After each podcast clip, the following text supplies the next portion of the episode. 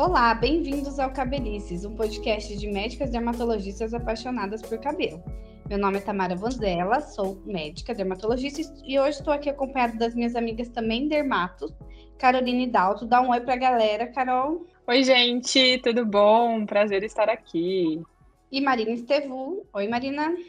Oi, gente, tudo bem com vocês? Mais uma vez um podcast e hoje nós vamos falar sobre um tema de que é comum o paciente chegar com descamação no couro cabeludo, queda ou coceira associar a fungos. Eu mesmo tenho muitos pacientes que chegam falando que a vizinha falou que é fungo, que fulana falou que é fungo, e nem sempre é isso, né?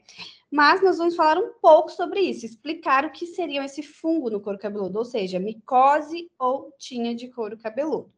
Nós sabemos que esse diagnóstico é muito mais comum em crianças e em condições de menor higiene, mas pode existir também naquelas pessoas que têm contato com animais contaminados, que aí pode ser o seu bichinho de estimação. Então, por isso, vamos falar sobre esse assunto e eu quero começar com a Carol explicando para mim qual é a forma de contaminação, ou seja, Carol, como que eu posso pegar a micose no couro cabeludo? Então, a micose no couro cabeludo, a gente pode pegar ela de duas formas, ou na verdade, assim, de duas fontes, né? Fonte seria o, o ser vivo que passa o fungo para o ser humano, né?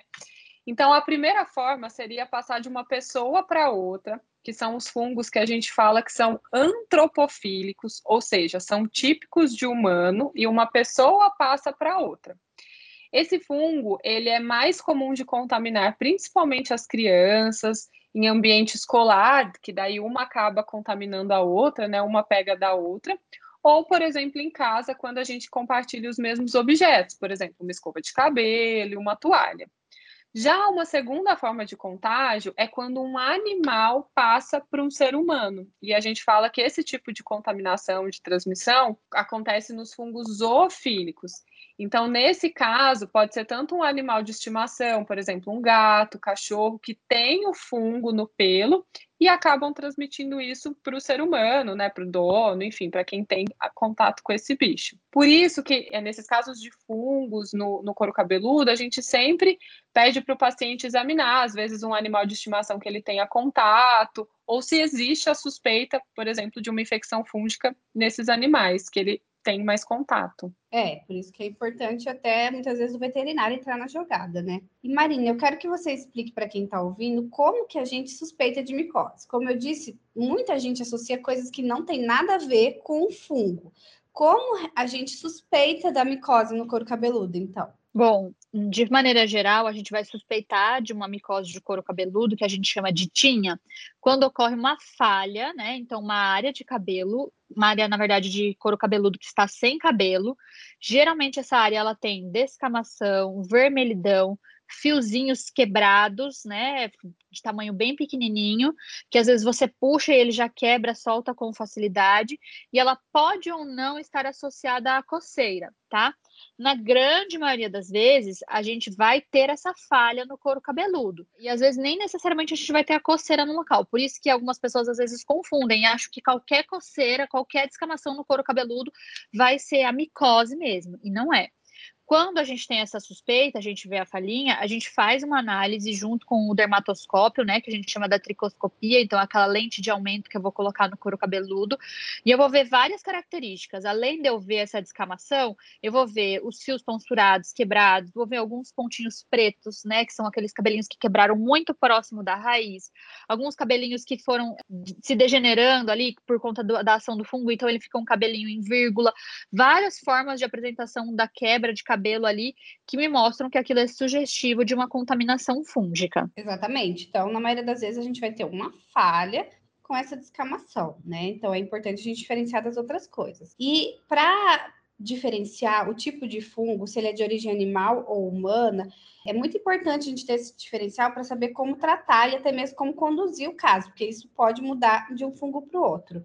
Como que nós confiamos, Carol, se é um fungo de origem animal ou se é um fungo de origem humana?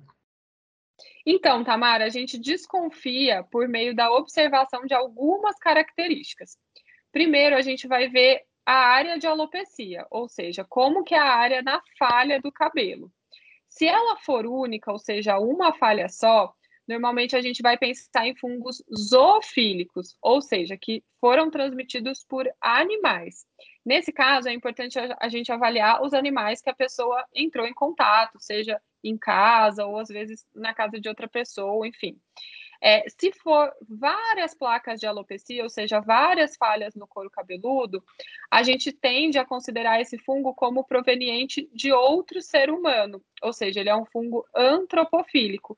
E nesse caso, provavelmente essa transmissão veio de outro ser humano, então é importante a gente avaliar, por exemplo, as pessoas que moram em casa, ou às vezes, se for uma criança, contactantes na escola. Além dessa, é, dessa identificação no exame clínico, né? Porque essas placas a gente vai fazer examinar no dia da consulta e a gente consegue mais ou menos diferenciar. Uma outra coisa que a gente pode fazer também é um exame por meio da lâmpada de Wood, que é uma lâmpada é, um pouquinho diferente que a gente usa bastante na dermatologia. Quando tem uma fluorescência nessa lâmpada, a gente pensa mais em fungos zoofílicos, né, que foram transmitidos por animais. E se, e se não tiver uma fluorescência, a gente vai pensar em fungos antropofílicos que foram transmitidos por outros seres humanos. E um outro exame que a gente pode fazer também é a gente pega um fio de cabelo né, da área contaminada, um cabelo contaminado, e a gente olha no microscópio para ver onde que o fungo, o fungo se encontra ali naquele fio de cabelo. Ou seja, se ele estiver na parte externa do fio, a gente fala que ele é um ectotrix, e provavelmente ele é um fungo de origem animal, zoofílico. Já se ele for um fungo que está dentro do fio de cabelo, a gente vai falar que ele é endotrix, e provavelmente esse fungo foi decorrente de um contágio de outro ser humano, né? Então ele é antropofílico. É, isso é importante para auxiliar a gente no tratamento, porque eu vou falar mais para frente que muitas vezes o tipo de fungo a gente vai demorar para identificar no exame, né? Às vezes demora mais de mês. Então, nós fazemos esses outros exames no próprio consultório, no dia da consulta, já nos guia um pouco de qual é o tipo de medicamento que a gente vai usar, é, que tipo de contactante tem que investigar, porque senão, além de tratar errado, também pode acontecer desse fungo continuar perpetuando. Se for um bichinho, continuar passando para outro, se for um ser humano, continuar passando para outro. Então, são detalhes importantes que a gente avalia na consulta de quem tem a suspeita da micose, né? E Marina, depois que a gente fez essa suspeita, como que a gente confirma? Me fala agora desses exames que eu estou comentando que vai confirmar o tipo de fungo. Bom, então a gente realiza um exame, né, no couro cabeludo do paciente que a gente chama de micológico. Esse micológico, ele vai ser um raspado do couro cabeludo que vai pegar tanto essas escamações quanto esses pedaços de fiozinhos quebrados. É importante que ele contenha essas duas coisas, tanto a escama quanto a, o fiozinho mesmo. Não dói, é um exame super tranquilo. E aí a gente vai fazer o primeiro exame que a gente chama de micológico direto, que é pegar esse raspadinho, colocar numa lâmina e olhar ele diretamente no microscópio. Ali a gente coloca algumas substâncias para facilitar essa visualização. E isso já ajuda eu olhar e falar, tem fungo ou não tem? Parece ser mais para esse lado ou mais para o outro, né? Depois disso, eu pego também um pedacinho dessa coleta que eu fiz ali e coloco numa plaquinha que a gente vai fazer uma cultura, ou seja, eu vou colocar aqueles fungos para eles crescerem, aumentarem de quantidade, porque aí eu consigo determinar exatamente qual que é o tipo de fungo. Eu vou dar um nome e um sobrenome para esse fungo quando eu faço essa cultura. Isso demora, né? Geralmente esse exame leva uns 45 dias, o fungo vai crescendo devagarzinho. Você imagina quando você vê às vezes um pontinho ali num pão de bolor que ele vai crescendo ali aos pouquinhos até a gente ter uma cultura, né? Uma grande quantidade de fungo ali para a gente conseguir identificar. E aí, isso vai ser importante porque, dependendo do tipo de fungo, quando eu sei o nome e o sobrenome dele, eu vou poder guiar o tratamento. É claro que nem sempre eu vou esperar o resultado dessa cultura, que vai demorar até 45 dias, porque isso pode favorecer nesse período que o fungo vá crescendo, vai espalhando, né? Esse fungo ele pode ficar tão agressivo no couro cabeludo que ele pode danificar a ponto do paciente ter uma cicatriz ali, se a gente não trata no momento correto. Então, dependendo já da nossa avaliação clínica, a gente já começa um tratamento tópico, oral, às vezes tratando alguns contactantes, né? Alguns familiares e tratando inclusive escovas e pentes, por exemplo, para a gente conseguir já controlar o fungo. E quando sai essa cultura, eu falo: ah, o tratamento está correto, preciso tratar por mais tanto tempo, ou esse fungo ele vai responder melhor a um outro antifúngico, vamos trocar. Então, esse é o principal exame, que chama micológico. É, isso mesmo, Marina. Então, são exames simples, indolores, que faz normalmente laboratório comum, que coleta sangue, então é nada de bicho de sete cabeças, né? Porém, existem alguns diagnósticos que podem confundir com a tinha do couro cabeludo, porque clinicamente eles se parecem muito. E aí, nesses casos, nós iniciamos o tratamento somente após a confirmação. Quais são, Carol, esses outros diagnósticos que fazem a gente pensar na tinha, mas que podem confundir? Parece, mas não é. Sim, Tamara. Então, alguns outros diagnósticos normalmente são casos que têm vermelhidão, descamação no couro cabeludo. Por exemplo, a alopecia areata, que é aquela doença que causa áreas de alopecia, né? Ou seja, áreas sem cabelo no couro cabeludo mas que diferentemente da micose, né, que é causado por um fungo, a alopecia areata tem uma causa autoimune, então o tratamento é bem diferente. Uhum. Um outro diagnóstico diferencial que é a tricotilomania, que é o ato de arrancar os cabelos. Então, é a própria pessoa que arranca os fios de cabelo, normalmente numa área específica do couro cabeludo, então, às vezes, vai formando também aquelas áreas de alopecia. A própria psoríase também pode, né? Que a gente sabe que a psoríase dá uma vermelhidão, uma descamação no couro cabeludo, é, às vezes associado ou não a coceira, isso acaba sendo variável. E a dermatite seborreica, que também causa uma descamação, uma vermelhidão no couro cabeludo, que é bem comum, que também pode estar associado à coceira. Então, é, a gente precisa sempre fazer esses diagnósticos diferenciais quando, por exemplo, a gente pensa em tínia e micose no couro cabeludo. É, até a dermatite seborreica é uma das coisas mais comuns e é muito comum o paciente vir achando que é um fungo e simplesmente Sim. querer tratar, mas não é efetivamente a tinha do couro cabeludo, né? Depois que a uhum. gente identifica né, a, a tinha, a micose, como que a gente faz o tratamento, Marina? Eu posso passar um shampoo antifúngico, um cetoconazol e ficar tranquila, achar que estou tratando e ótimo? Infelizmente não, Tamara.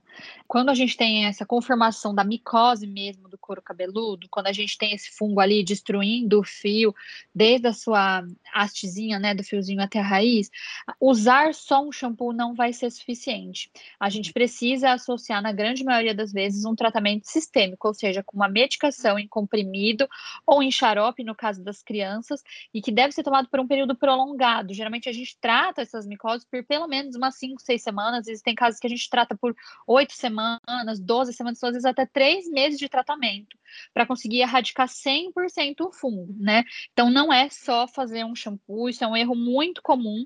Ela pode até dar uma mascarada ali na situação, dar uma aliviada, né, às vezes de sintoma, mas ela não está tratando definitivamente a placa, não impede que o paciente transmita para outras pessoas, se for um fungo que possa ser feito dessa forma, e nem que ele progrida de maneira tão grave como pode acontecer em alguns casos, levando a uma cicatriz definitiva no couro cabeludo. É, que é o que muitas vezes a gente vê de paciente que vem tratando de médicos generalistas, que às vezes até suspeitaram, fizeram o diagnóstico correto da micose, da tinha, mas deram um shampoo de cetoconazol e pronto, está é. tratando. Isso não vai tratar. O, o, parasitismo do fungo ele é interno, ele é no couro cabeludo, ele é na haste, então é remédio e é remédio por bastante tempo. Por isso que tem que ser tratado com um dermatologista que entende do assunto, né? Agora, sim, nós temos que ter outros cuidados fora o uso do medicamento, né, Carol? O que nós podemos fazer para evitar essa contaminação e quais são os cuidados dentro de casa num paciente que está com diagnóstico de tinha de couro cabeludo. Então, nesses casos, Tamara, fez o diagnóstico, né, da micose no couro cabeludo, já está tratando com o medicamento correto, o que mais que a gente vai fazer? Então, acho que a primeira coisa é o médico tentar identificar se ele veio de um animal, e nesse caso investigar os animais em contato, levar o veterinário para ser tratado, ou se ele veio, por exemplo, de uma outra pessoa. Então, nesses casos, por exemplo, a criança está com diagnóstico, essa criança ela vai precisar ser afastada da escola por um período de pelo menos umas duas semanas, para evitar uma transmissão para outras pessoas, outras crianças, principalmente nos casos né, de fungos antropofílicos que são transmitidos por outros seres humanos, e evitar o compartilhamento de objetos. Então, por exemplo, escovas de cabelo, pente, toalhas, ou qualquer objeto que pode levar o fungo de uma pessoa a outra. É, tem que fazer um isolamento, vamos dizer assim, dos objetos, porque realmente isso pode contaminar alguém da sua casa, né? É. E Marina, comenta pra gente sobre os dois tipos de infecção fúngica que graças a Deus, são mais raras, mas são mais graves. Eu já tive paciente assim, então, apesar de ser mais rara, eu acho importante para quem está ouvindo saber que existe e se se identificar, tratar com um especialista. Sim, é, eu também, infelizmente, já tive pacientes que teve essas infecções fúngicas mais graves, que são aquelas que podem levar a uma inflamação tão intensa que ela se torna dolorosa, com pulso, forma que nem se fosse um abscesso, então às vezes a pessoa até confunde, acha que é uma infecção bacteriana. Esse tipo de micose do couro cabeludo chama Cerium celsi, e esse quadro ele reflete uma inflamação muito intensa, uma inflamação muito aguda contra esse fungo. Uhum. Normalmente a gente precisa tratar com o antifúngico durante um período maior, às vezes junto com o antifúngico associar um anti-inflamatório, para evitar que essa inflamação tão intensa destrua definitivamente a raiz do pelo.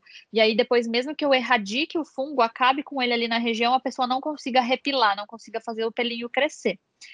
A outra micose que pode ser grave, a gente chama de tinha favosa, né? Ela já é uma infecção que é usualmente causada por um fungo específico, vou falar o nome dele aí que é complicado, que chama Trichophytum schoenlein. Ele é responsável pela inflamação crônica do couro cabeludo e formação de umas escútulas fávicas, que são umas placas bem descamativas aderidas ao couro cabeludo.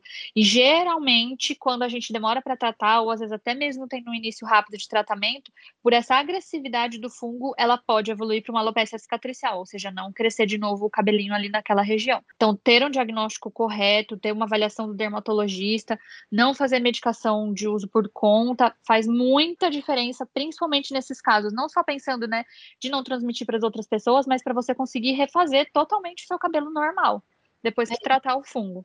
É isso mesmo, porque normalmente uma tinha, uma micose comum, ela volta a nascer cabelo totalmente, né? Exatamente. Depois de tratado corretamente, ela vai voltar a nascer, não vai ficar falhas. Então, isso é muito importante, por isso, tratar de forma correta, né?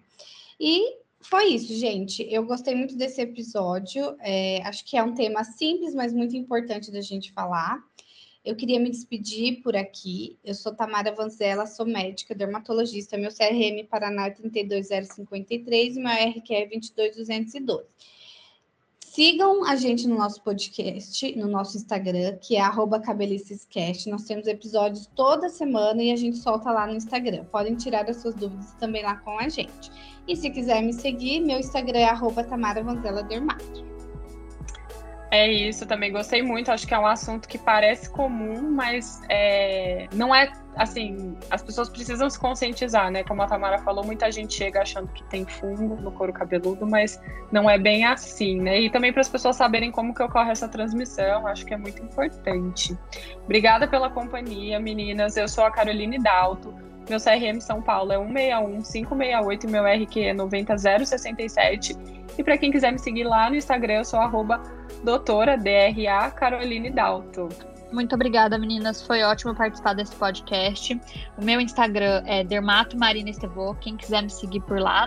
Meu CRM do estado de São Paulo é 162107, com registro de especialista em dermatologia 67744. Até o próximo podcast, pessoal. Até. Tchau, tchau. tchau.